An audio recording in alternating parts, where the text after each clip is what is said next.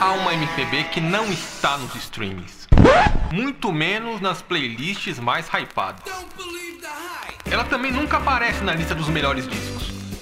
Essa é a música brasileira independente dos anos 70, 80 e 90.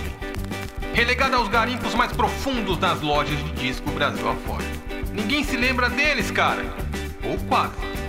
Brasindie não é um podcast. É um processo de escavação contínua no fértil terreno da história fonográfica brasileira. Talento dos que fracassaram, a arte dos esquecidos, discos gravados na raça, no mais puro idealismo. Vamos falar dos que arriscaram tudo em nome de um sonho, sem verba para divulgação ou jabá. Bem-vindo ao Brasindie.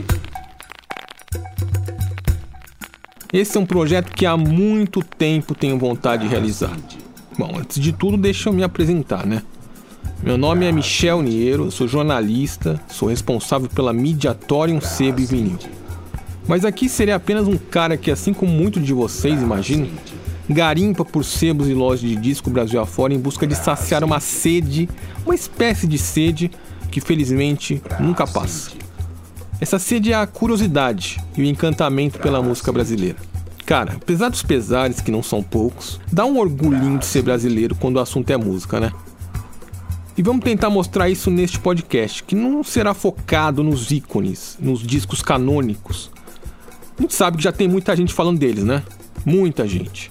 A gente vai tratar aqui, na medida do possível, dos esquecidos, que heroicamente gravaram discos independentes no Brasil antes da invenção do Pro Tools. Sim, porque hoje em dia é tudo mais fácil, mais barato. Lá naquela época, nos anos 80 principalmente, você tinha que ser muito louco para gravar um disco na raça. Essa é a real. Mas também vamos falar daqueles que chegaram até gravar um disco em um selo grande, mas que, por conta de não ter grana, por conta de não ter uma certa capacidade de conversar com o sistema, não tiveram a condição de divulgar o seu trabalho e ficaram pelo caminho. Mas a gente vai trazer esses caras aqui não porque eles eram independentes, pura e simplesmente, entendeu? É porque eles eram bons, eram talentosos, eram criativos. A gente pensa que esses caras mereciam mais sucesso, né? Mas infelizmente não tiveram a sorte, a grana, o networking ou um pouquinho de cada coisa para serem reconhecidos.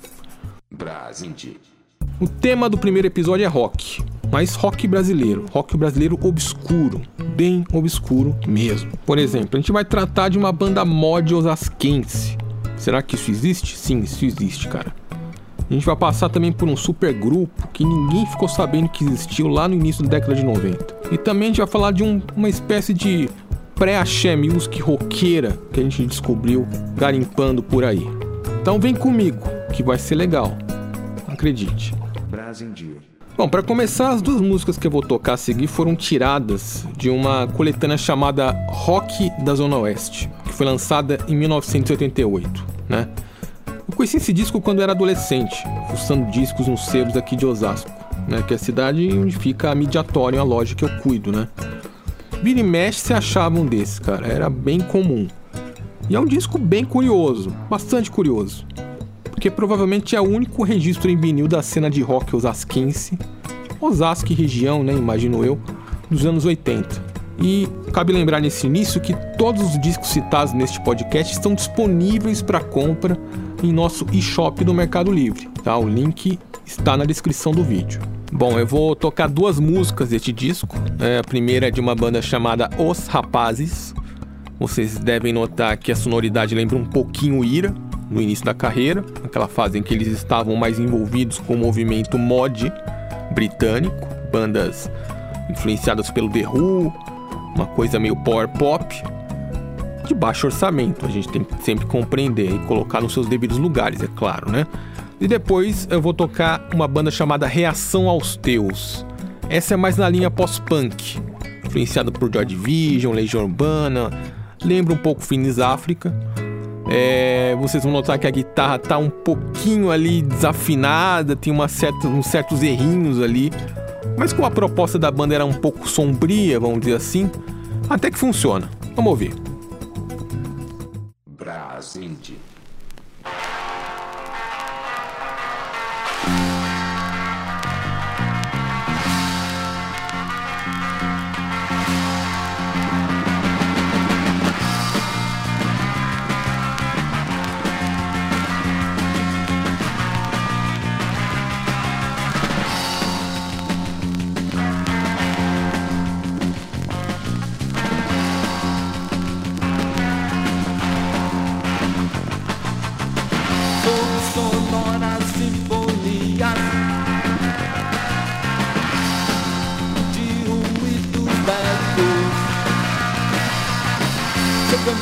sem direção. Ele caminha como um herói. Ele pensa ser um herói.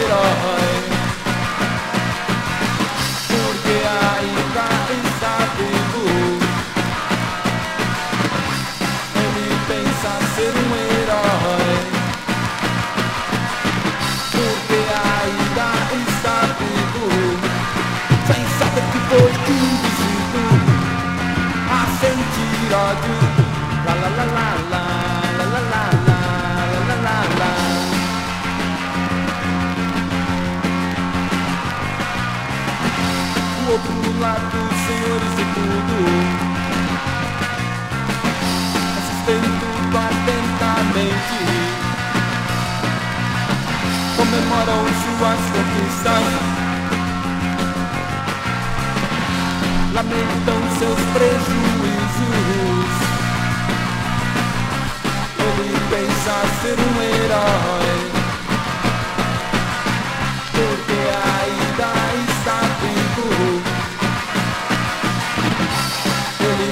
Pensa ser um herói. Porque ainda está vivo. Sem saber que foi induzido a sentir ódio. La la la la la la la la la la.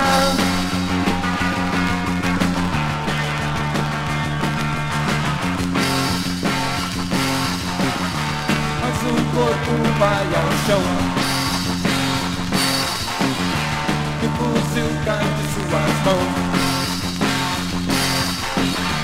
O herói, sua estupidez, não irá pensar. Mas nenhuma vez, ah não, ah não, não irá pensar.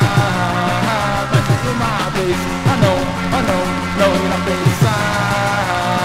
Mas nenhuma vez, ah não, ah não, não irá pensar.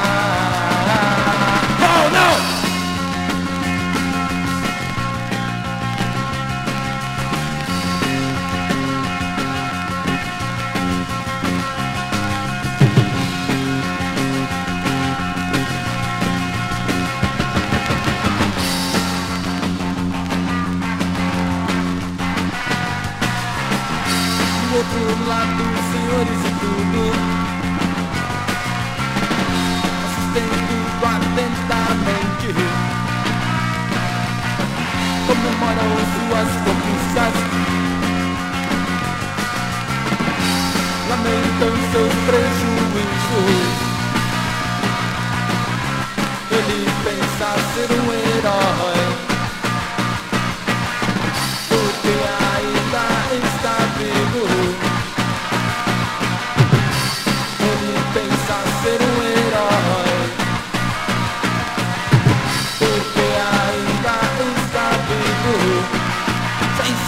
saber que foi induzido a sentir ódio. La la la la la la la la la la la la.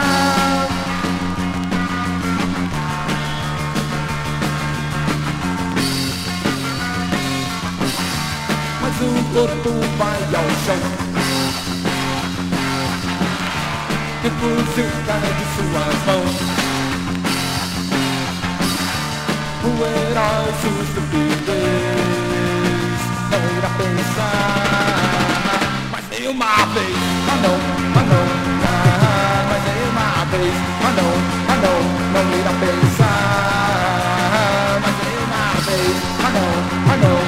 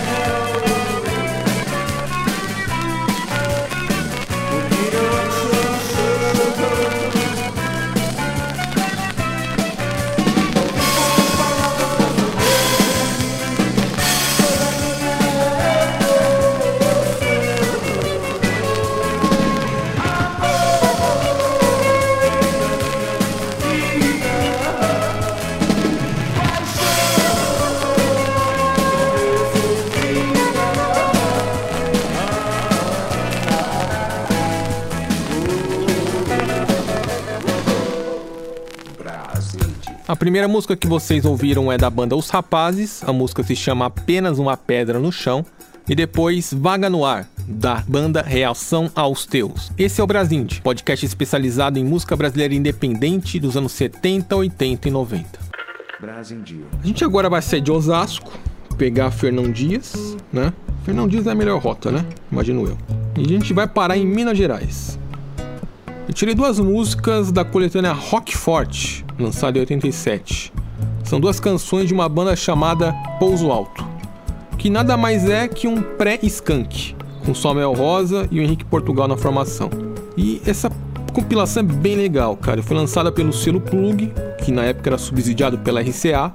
Durou pouco, mas foi um, um selo que responsável por lançar muita banda legal, assim sobretudo aquela segunda geração ali do rock brasileiro dos anos 80, né? Inicialmente é, eles lançaram muitas bandas gaúchas, né? E depois se expandiram. É, era um lance do Miguel Plopski, né? Que já tinha uma longa experiência como executivo de gravadora. O que significa também que essa coletânea não é 100% independente, claro, né? Mas era tipo aqueles paus de sebo que as gravadoras soltavam na tentativa de testar possíveis contratados para ver a reação do público, ver como é que seria a aceitação no rádio. Era muito comum isso acontecer naquela época. O que se sabe é que esses são os dois únicos registros é, oficiais da banda. Já algumas outras bandas que estão nesse disco, né, como o Sexo Explícito, que, que foi fundada pelo John Ulloa, que depois formou o Patofu, tem o último número, e a agência Taz, essas tiveram um pouco mais de sorte, chegaram a lançar um disco. Mas a gente sabe que foi justamente o Pouso Alto, reencarnado como Skank, que juntamente com o Patofu foram as bandas que mais fizeram sucesso dessa coletânea. Mas o papo aqui é o Pouso Alto. Aliás, eu acho esse nome muito bonito. Não sei quanto a vocês, mas eu acho muito bonito. Pouso Alto. A gente vai tocar duas músicas também. Uma se chama Mãe e Malícia e depois Só Sabe Fantasiar. Pode rodar. Brasindie.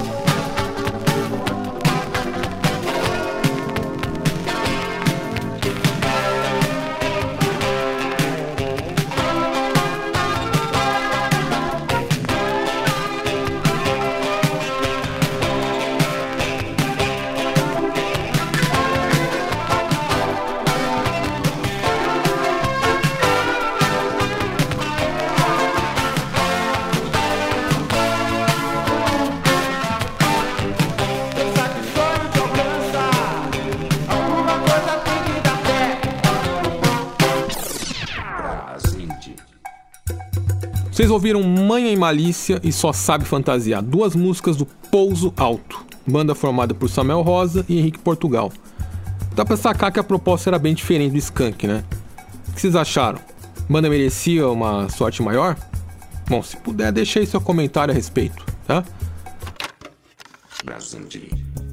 E a gente vai seguir o programa agora com uma escapadinha pro início dos anos 90. A gente vai falar de um projeto de um supergrupo que, confesso, eu nunca tinha ouvido falar. Trata-se do MR2, ou seria Mr. 2, não sei, né? Que reuniu, veja só, reuniu numa só banda Lee Marcucci, que tocou com a Rita Lee no Tutti Frutti, Fernando Magalhães, guitarrista do Barão Vermelho, e para fechar, a lenda Robertinho do Recife, que dispensa apresentações. Tudo isso com a produção do doidão Ezequiel Neves, que a gente conhece pela sua proximidade com Cazuz e o Barão Vermelho. Isso aqui é uma exceção, tá? Pois o disco foi lançado pela WEA, uma grande gravadora, em 1992. Mas pelo fato de ninguém conhecer, eu acho que ach- eu achei bastante curioso trazer esse, esse registro para vocês, né? Eu pensei desse primeiro e único disco uma música, né, do MR2, que aliás o Google adora esse tipo de nome, né? Vai buscar lá MR2, você acha tudo, né?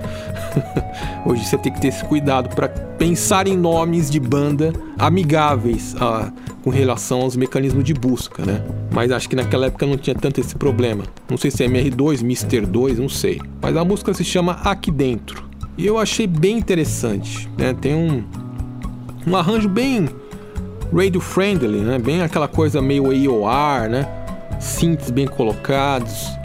Enfim, Eu tocaria essa música na Alfa FM aqui de São Paulo tranquilamente. Não sei quanto a vocês, eu gostaria da opinião de vocês. É aquele tipo de som datado, mas legal. Dá uma ouvida aí.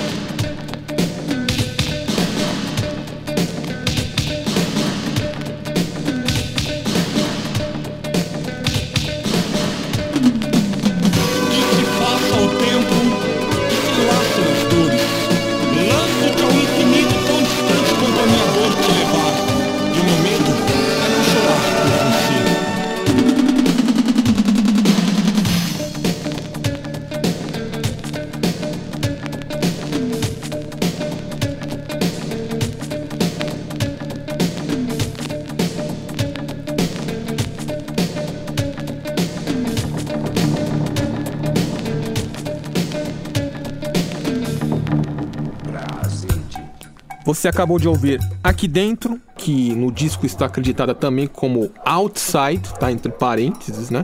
Mas não é uma versão. No encarte diz que todas as músicas foram compostas pelo MR2. Boa, né? Esse tal de MR2 me lembrou outro supergrupo que, que surgiu é, no início dos anos 90. Não sei se vocês se lembram, do Tigre de Bengala que tinha uma formação pesada. Tinha Rich, Claudio Zoli, é, tinha uma turma boa. E aliás, esse primeiro e único disco é muito interessante. né? Vale uma conferida. Deixa eu manter o clima meio parecido aqui com uma faixa tirada de outra compilação dos anos 80, né, que visava também a promoção de bandas novas. O disco se chama Banda Contra Banda e foi baseado num concurso que tinha o mesmo nome, que foi promovido pela danceteria Metrópole em 1986. Tem alguém aí que sabe dessa história aí? E como é que rolou esse lance da danceteria Metrópole? Também deixa Deixa essa informação pra gente aí se você tiver alguma história. O que a gente sabe é o seguinte: as 12 bandas mais bem colocadas acabaram nesse disco, né? A banda mais conhecida desse disco foi o Uns e Outros, que chegou a gravar alguns discos.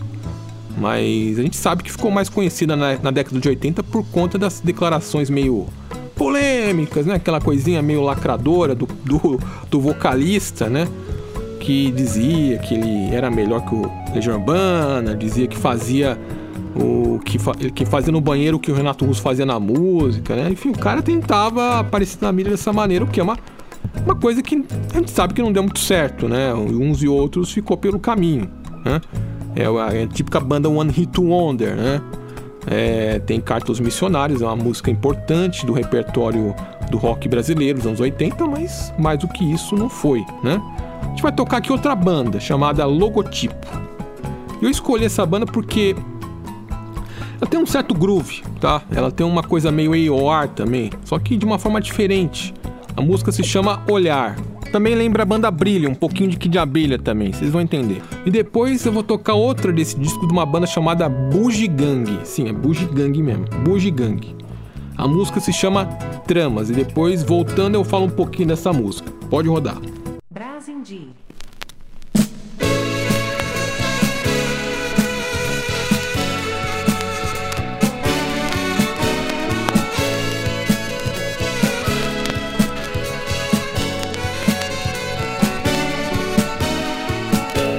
Eu não tô legal, você diz que eu não sei viver. Quando eu tento me aproximar, você pensa em desaparecer. Quando eu quero me distrair, você diz que não tá afim. Eu resolvo não mais sair, você diz que agora que assim. Todo dia é a mesma função. Toda noite ouvindo seu não. Mesmo porque você não quer saber. Quando eu chego de mau humor, você paga a maior geral. Se eu consigo me recompor, você tá no maior baixo astral. Quando eu falo de outra mulher, você diz que eu não era assim. Se eu faço o que você quer, você mostra que é pena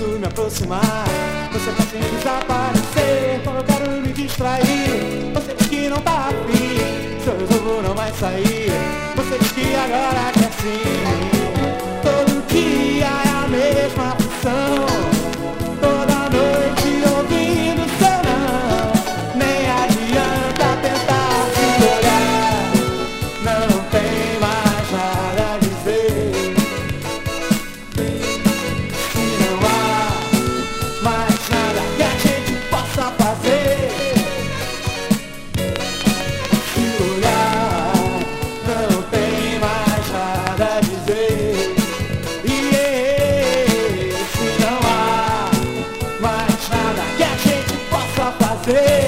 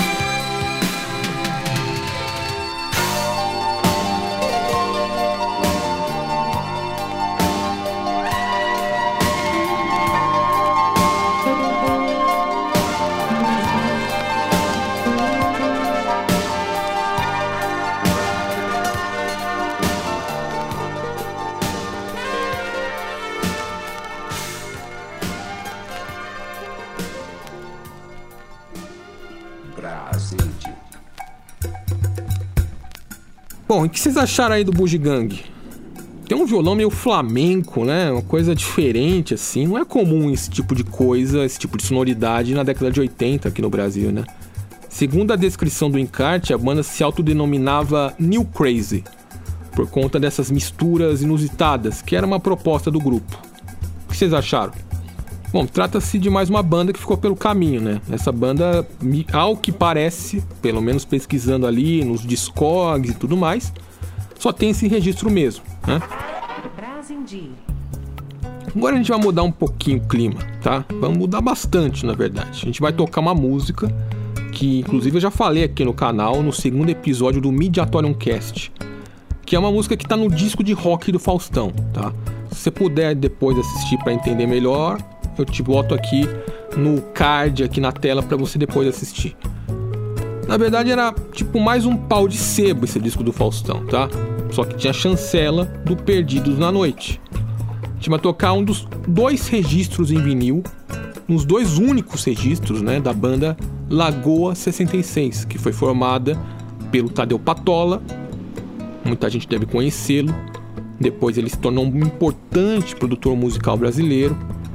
Antes dessa banda que ele formou, Lagoa 66, ele formou o Telex, que chegou a conseguir lançar algumas coisas interessantes assim e chegaram até a fazer um sucesso moderado com a música Só Delírio.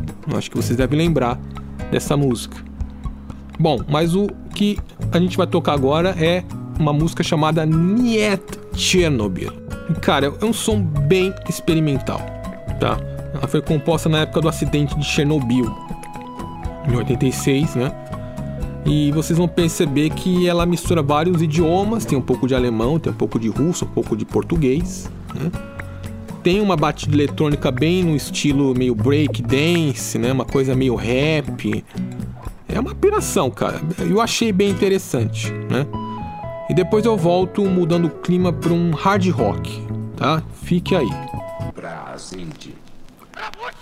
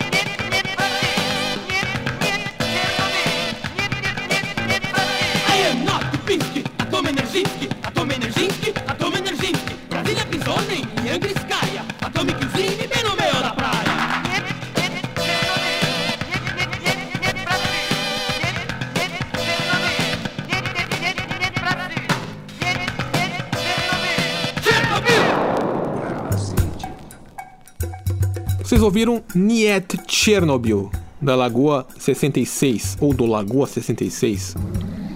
Brasília. E como prometido, a gente vai para um momento mais hard deste podcast. A gente vai tocar uma faixa do primeiro e único disco de um cara chamado Hinomari. E quem seria esse camarada, né?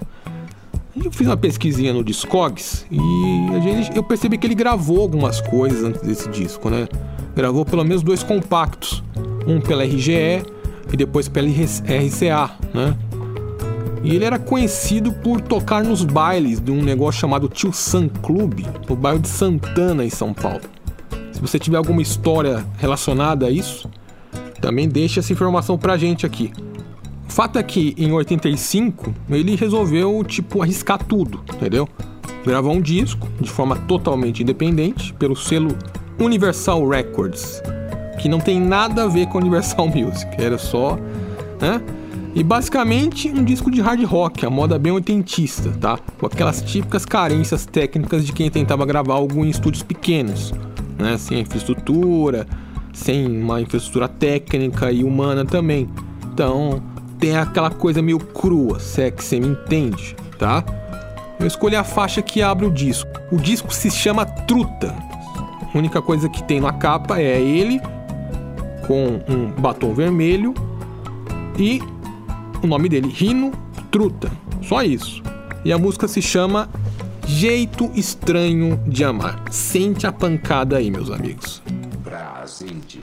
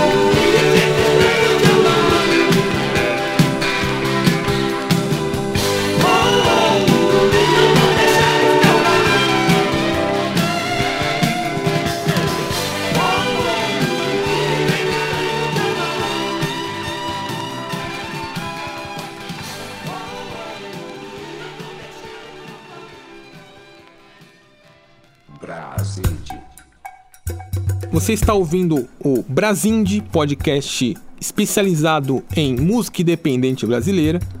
E acabamos de tocar Jeito Estranho de Amar, de Rinomari. Uma curiosidade aqui na prensagem que tenho desse disco, tem uma observação escrita caneta para essa música, tá? Não sei quem colocou. Tá lá escrito comercial. Ou seja, essa era a música de trabalho do cara, entendeu? Imagino quanta dedicação, quanto tempo, quanto sonho um disco desses envolveu. E é por isso que esse podcast foi criado, porque eu acho que é importante trazer à tona essas histórias que certamente poucas pessoas têm interesse em contar. E a gente está aqui dando essa oportunidade, não só para eu tentar trazer essas informações, mas também para que o público colabore com essa pesquisa. Né? De repente a gente pode aprender juntos, tenho certeza absoluta.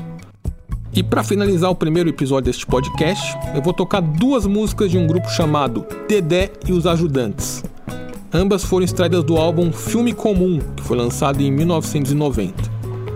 Assim como o MR2, que eu toquei é, anteriormente, também trata-se de uma espécie de supergrupo, mas dessa vez mais ligado à cena gaúcha. Você que mora no Rio Grande do Sul pode ser que você conheça essa banda. Essa banda tinha, por exemplo, o Edinho Espinosa, que tocou no Liverpool, no Bicho da Seda, ou seja, o cara já tinha uma história muito importante na música brasileira, sobretudo na música gaúcha, né? Tem músicos também que integraram Papas na Língua, enfim. A primeira música que vou tocar se chama Balanço do Afoxé. E é uma boa mistura de axé music, eu acho que uma coisa que estava muito em ebulição naquele momento, e o rock, né? Eu acho que uma mistura que de alguma maneira antecedeu, né, o que a Daniela Mercury junto com o Liminha fez depois com o Canto da Cidade. Era uma coisa que estava ali no inconsciente, eles captaram isso. Acho que eles conseguiram um resultado bem interessante. E depois eu vou tocar uma outra música chamada Funk da Captura, que chegou a tocar nas rádios alternativas gaúchas, pelo que eu pesquisei. E tem uma curiosidade que eu vou contar na volta. Presta atenção no rap que tem no meio da música. Depois eu volto.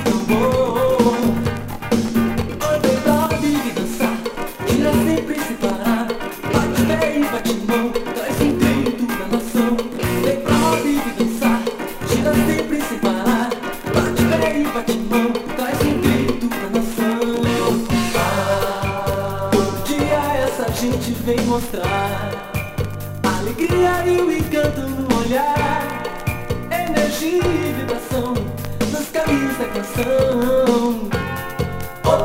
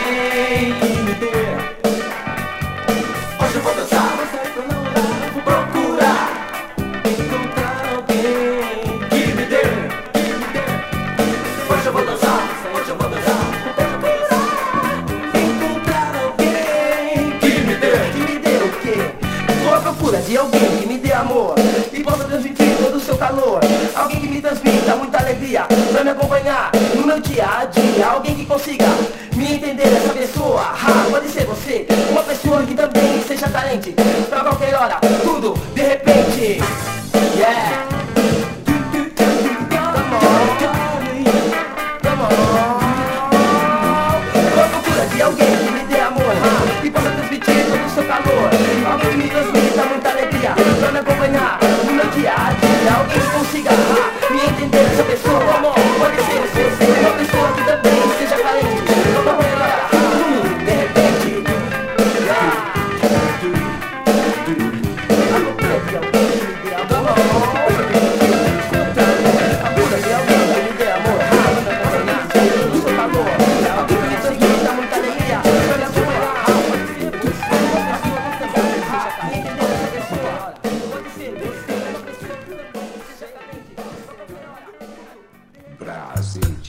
conheceu a voz desse rap? Pois bem, trata-se de Rappin' Hood, no início de sua carreira, mandando umas cimas lá pro Dedê e os ajudantes. Dias de luta, dias de glória, né, meus amigos? Pois é. Brasindi. E é por isso que estamos aqui, fundando este podcast, o Brasinde, que se dedicará a resgatar a música independente brasileira dos anos 70, 80 e 90. Lembrando, Todos os discos citados aqui estão disponíveis para compra no shop da Mediatorium no Mercado Livre, tá? O link está na descrição deste vídeo. Espero sinceramente que você tenha gostado. Gostaria muito dos seus comentários. Meu nome é Michel Niero, eu me despeço por aqui. Desejo paz, saúde e música. E até a próxima. Brasinde. Brasinde. Brasinde. Brasinde.